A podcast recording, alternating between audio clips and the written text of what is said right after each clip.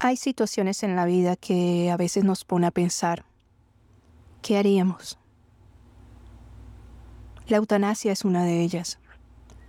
Es un tema que se ha hecho legal en muchas partes y que pone a las familias en una disyuntiva. Pero hay momentos y hay enfermedades que la gente prefiere ya irse en sus propios términos. Tal vez es algo que yo preferiría en ese caso y que le he dicho a mi familia que así lo quiero. Y ese es el tema que tratan en cómo matar a mamá. Blanca Guerra habló conmigo sobre este tema, sobre lo personal que para ella es, sobre su madre que también eligió el bien morir. Así que bienvenidos a Hot Talks de película. Esto es Mija Talks, el podcast, y yo soy Mónica Mendoza, tu host. Bienvenidos. Blanca, qué rico hablar contigo. Bueno, casi, casi 50 años de carrera que se dice muy fácil, pero ya estás por encima del bien y el mal, ¿no? Bueno, eh, fíjate que yo no me doy cuenta del todo el tiempo que ha pasado, solamente cuando me pongo a conversar sobre eso o de pronto surge la, la, la situación de echarte un clavado, ¿no? Para a la memoria y sí, ahí sí te das cuenta de cuánto tiempo ha pasado, cuántas cosas maravillosas se han vivido, cuántas experiencias, cuántos distintos personajes se han abordado, cuántos cambios en, en, en la política, en la sociedad, este, contigo mismo, ¿no? Entonces, yo creo que es de tanto en tanto hay que hacer ese recorrido hacia atrás. Sí, sí. Y este, y que bueno, ya lo que se vivió, se vivió. Ya, ya no hay vuelta atrás para cambiar nada, ya no se puede, ya lo que aprendiste, aprendiste, lo que sufriste, sufriste, lo que te dio la vida así, encarretadas, de como una, me siento siempre privilegiada con eso. Así que gracias a la vida. Claro, sobre todo cuando, cuando estamos de una cosa en otra, como, como digo yo, que andamos en patineta, y a veces estamos como medio perdidos como para rectificar el camino que, que, hemos recorrido. Siempre es bueno, bueno, sí, hemos hecho bastante. Mucho, la muchos verdad. años y muchas cosas han pasado. Entre ellas, pues, de las novedades, cómo matar a mamá. Pienso que el tema está sobre la mesa. Yo creo que hay que eh, respetar el derecho a decidir ¿no? Sobre, sobre tu vida, sobre el bien morir, sobre todo, que es el tema de esta película. Y aunque está abordado, abordado en, en, un, en un tono de comedia, es una, una, un guion donde pasan muchos momentos también muy dramáticos. Siempre he, he, querido las cosas suaves, las cosas emocionantes, pero, pero sin daño, ¿no? Entonces, eh, creo que esto más bien va enfocado hacia que tú tienes el derecho a decidir. ¿Cómo te vas? Dadas tus circunstancias en donde así ya no te gustaría estar aquí, entonces, bueno, tienes el derecho de decir hasta aquí. Blanca, esto más que una entrevista es como una conversación, dado que mi papá tenía demencia frontotemporal y mi mamá tiene Alzheimer.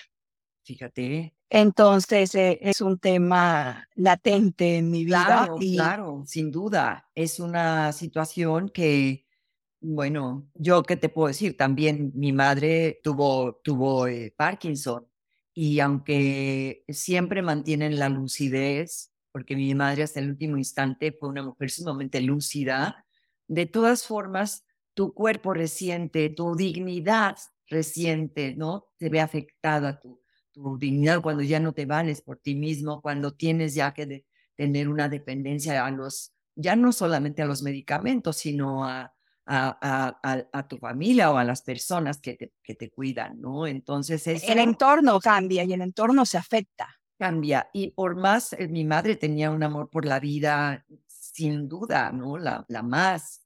Pero, pero sí de pronto yo creo que eh, en un momento dado mi mamá porque yo los 15 años últimos de mi madre estuvimos muy, muy, muy cerca, muy pegaditas, muy, muy, este, apapachosas, muy, este, ¿no? Tratando de que su, su enfermedad no afectara tanto nuestras relaciones, ¿no? De familiares, personales, eh, sino que estuviera como lleno de amor todo. Entonces, mi madre, yo una vez, ya de los últimos años, yo le, yo le pregunté cómo estás, ¿no?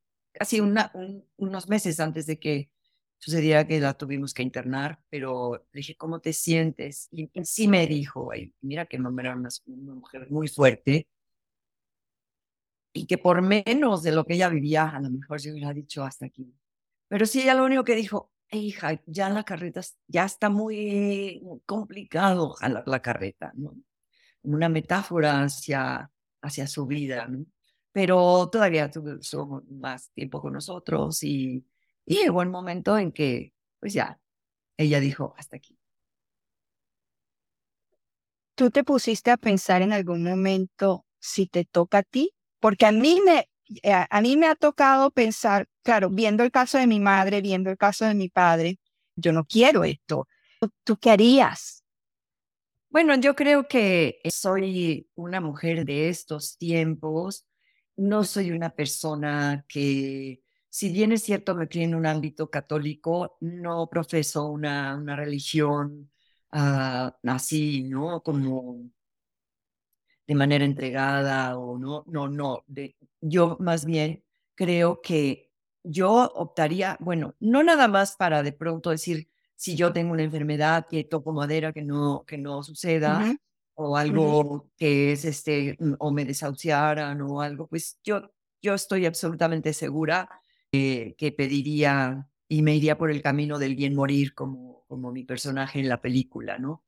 Que ella decide al menos no morir sola y, y, arreglar sus pendientes antes de morir, ¿no? Porque ella ya lo decidió, pero se rodea de sus hijas con las que de pronto tuvo desencuentros, pero las junta, las une a, a, un viaje que, que van a hacer una travesía juntas, porque ella realmente, pues lo que busca es resolver una serie de situaciones de la relación con sus hijas y ella y su, y su pasado, ¿no? Entonces, creo que eh, sí, yo también, yo también trataría, primero que nada, de esas asignaturas pendientes, cumplirlas. Y por otro lado, sí, irme en paz, en donde todas mis relaciones estuvieran absolutamente en armonía y, plenas de, amor. Entonces, ese es el bien morir, finalmente, ¿no? Decides el bien morir, decides cuándo, dónde y cómo.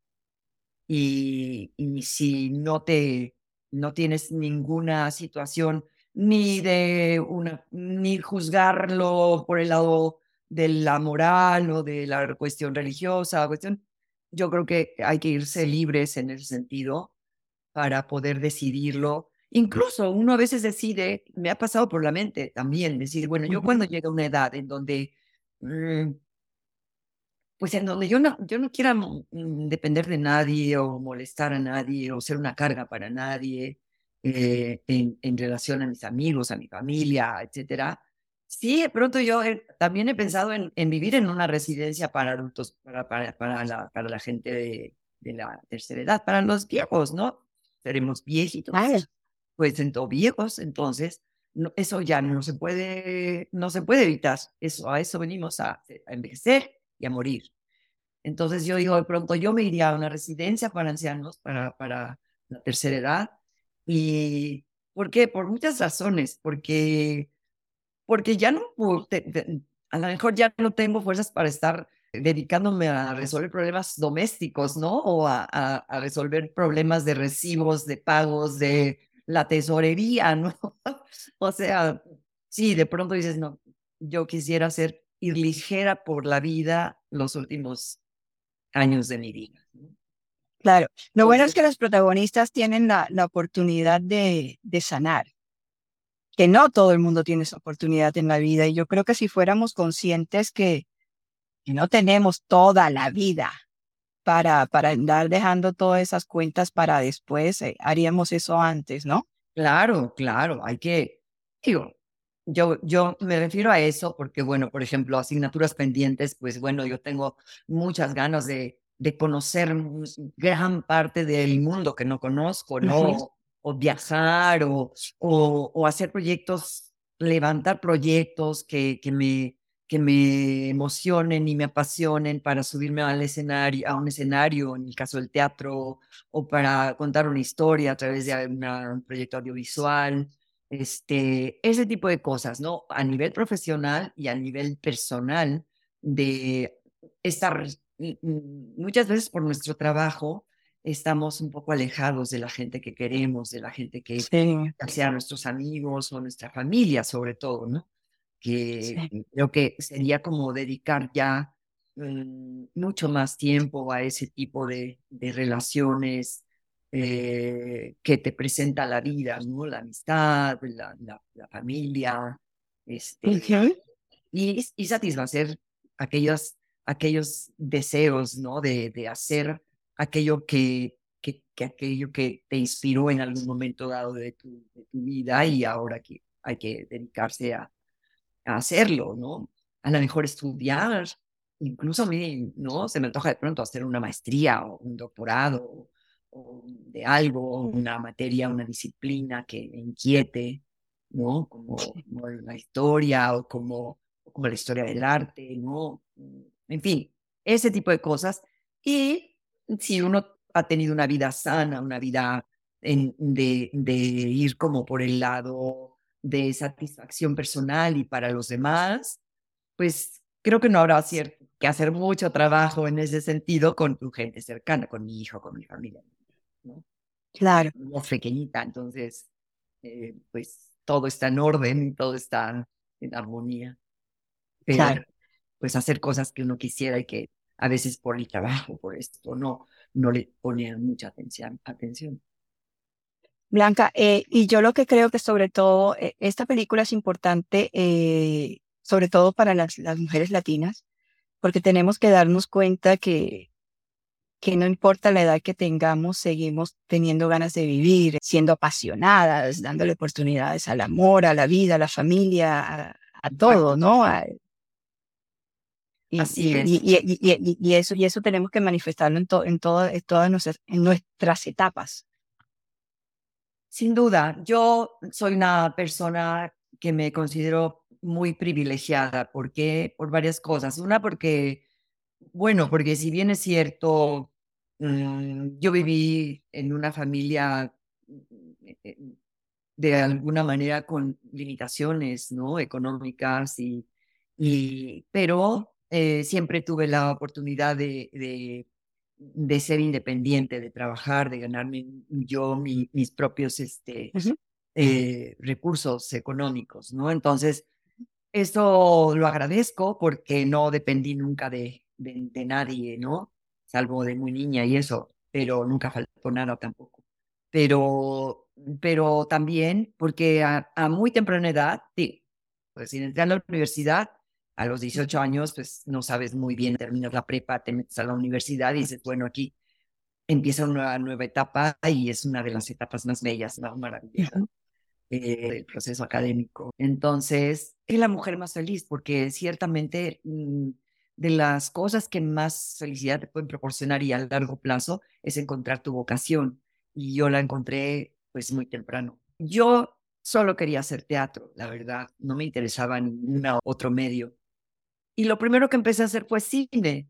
Y además, pues bueno, eso, de ahí empecé a tener un, una carrera profesional bastante fluida y bastante, eh, pues también eh, como muy matizada. Empecé a hacer cine y empecé a hacer otra película y otra película y así, así, así. Pero al mismo tiempo tenía yo chance, me daba mis tiempos para hacer teatro. Ese fue otro, otro privilegio que nunca he dejado de hacer, de serle fiel al teatro leal. Pero todos los medios en los que yo he incursionado, la verdad, me han hecho, me han dado grandes satisfacciones y eso, y permitido además vivir de mi trabajo. Entonces, este, pues sí, es, es está llena de privilegios. Y, y si tienes una vida así, que no, no sé, eh, creo que mm, este, te da mucha satisfacción de pronto. Mm, Estás plena y se nota. Exacto, de, de pronto te, te, da una enorme satisfacción cuando la vida te presenta la oportunidad de, de hacer esos saltos en el camino y recordar un montón de cosas de tu profesión y de tu vida personal y lo que se ha desencadenado ¿no? en tu vida personal. ¿Cómo matar a mamá? Es una comedia, drama, que nos enseña que no debemos dejar las cosas para el final. Hay que arreglar nuestras cuentas con la vida, con nuestras familias, con nuestros amigos, porque no sabemos qué va a pasar después. También habla de una muerte digna. Blanca Guerra interpreta a Rosalinda, una madre distante que cuando es diagnosticada con demencia senil, reúne a sus hijas para pedirles que le ayuden a morir de una manera digna, lo cual deriva en toda una serie de sucesos en la que cada una de estas mujeres enfrentará su pasado y su presente. Tú que me escuchas, ¿has tenido una buena relación con tu madre o has sido tensa? Tuvieron que aprender de ambas. Tuviste que aprender a ser madre también sin que el pasado afectara esta relación. Es algo que vivimos, es algo que hay que aprender a sanar. Es un gran mensaje el que tiene la película y ojalá la puedan ver pronto. Cuando te preparas para este papel y empiezas, me imagino que investigar más sobre, sobre estos procesos de, de la demencia, ¿qué fue lo que más te sorprendió, lo que te encogió del el corazón? ¿O ¿Qué fue lo que más te entristeció? No sé. Yo creo que de esto que te estoy hablando, así fluidamente, de los privilegios que yo, que la vida me ha otorgado, de las relaciones que se han creado a lo largo de mi carrera, de los viajes increíbles que yo hice a través de mi carrera, ¿no? Desde representando México con las películas que hice en los festivales más importantes, ser jurado en los festivales de varios países importantes, este, en los festivales de cine, es, eh, eh, de tener una cantidad de, de experiencias, mi relación con mi familia. Imagínate que de pronto todo eso desaparece. Pues es tristísimo y es sobrecogedor. Cuando ya esa situación de la demencia senil, de de la, del, del Alzheimer, este, te va llenando de impotencia, porque ya no, si bien es cierto, yo a mi edad, pues sí, de pronto hay cosas que no, que, que ya no, no, como decía Pedro Armendáriz, ¿no? ¿Te acuerdas cuando hablábamos de corridito? Pues ya no se puede. Porque siempre dices, ¿cómo se, este, no, sí, hay cosas que se te olvidan, que es... Que llegas a la cocina y no te acuerdas qué venías a hacer. Exacto, ¿a qué venía? No sé, pero luego ya, pero cuando te acuerdas de que se te olvidó, de que no te acordabas, de que tal y cual y luego aparece la respuesta, pues eso no tiene nada que ver con lo que es realmente esa impotencia, esa situación de, de sacudidora, ¿no? Este, de que ya realmente vas perdiendo cada vez más, como dice mi personaje en la película. Quiero aprovechar lo que me queda de vida lúcida. Cada vez están siendo menos los momentos de lucidez. Entonces quiero aprovechar para que estemos juntos y para que tengamos un viaje juntos, juntas. Entonces, ella dice, quiero que me ayuden a morir, pero bueno, eso van y descubranlo cuando vean cómo matar a mamá. Pero, pero sí, sí, eso, eso a mí me, me llena de dolor y me llena de imaginarlo. Porque sí, de pronto dices, bueno, si, si ya no eres, pues, ¿qué más da? No, ya no te vas a acordar ni de las cosas buenas ni de las cosas malas. No es cierto, no es cierto, no es cierto. Perder tu vida, tu memoria, tus datos, tus experiencias más lindas, tus recuerdos que, que siempre vienen a, a contarse una y otra vez cuando se reúne uno con la gente que quiere, con los amigos, con la gente que, ¿no? Y recuerdas tu pasado, que recuerdas tus experiencias y que muchas veces al recordar aquello, si bien es cierto, ya no lo puedes cambiar, pero sí de pronto tú puedes cambiar. Tú puedes hacer un cambio para no afectar a las personas si tuviste un mal momento con alguien, para pedir, para ofrecer disculpas, para para reconciliarte con la gente que quieres si cometiste un error o un malentendido. Eh, es si puedes. Entonces, cuando ya todo se nubla, cuando se van volviendo, no digo oscuridad, sino cuando es, eh, sí, cuando hay o, muy luminosos, pero no hay nada, o blackouts, o sea, ya, eso, eso debe sentirse muy mal, muy, muy terrible. Y finalmente para los que sí son tu familia, para los que sí son tus seres queridos, que tú te acerques a la gente que amas, a tu mamá, a tu papá, a tu hermano, y que no te reconozca. Es un duelo a plazo. Y que esté borrado todo lo que, lo que, lo que, lo que se dieron mutuamente en, el, en esa relación amorosa, en esa relación de, de, pues de grandes experiencias, pues eso es dolorosísimo. Sí, es un duelo a plazos. Y que además, por ejemplo, en mi personaje, pues había unas situaciones en donde todo el, en mi personaje volvía, se volvía a hacer, o sea, es, es también muy, muy desconcertante, pero muy, este, lleno de impotencia, ¿no? Para la gente cercana, porque de pronto ya no eres la mujer de 70 años, eres ahora una chica de 18 y entonces te comportas como ella. Claro. Para los demás es así de, pues, pues síguele la onda, ¿no?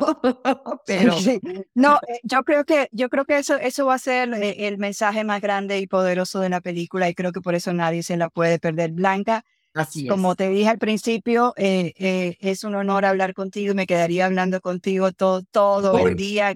gracias, gracias por por que has dado por tantos años a, a, todos nosotros con, con tu arte. Un beso gigante. Igualmente, no se olviden, 10 de mayo, solo en cines. ¿Quién? Solo en cines. Sí, un beso grande. Besito. Gracias por hacer de Mija Talks el éxito de la empatía y conectar esas cosas que nos unen, que nos acercan. Síguenos en las plataformas como Spotify, Amazon Music, Apple Podcast, Google Podcast, iHeartRadio y hasta en YouTube. También en nuestra página mijatalks.com yo soy Mónica Mendoza. Hasta la próxima.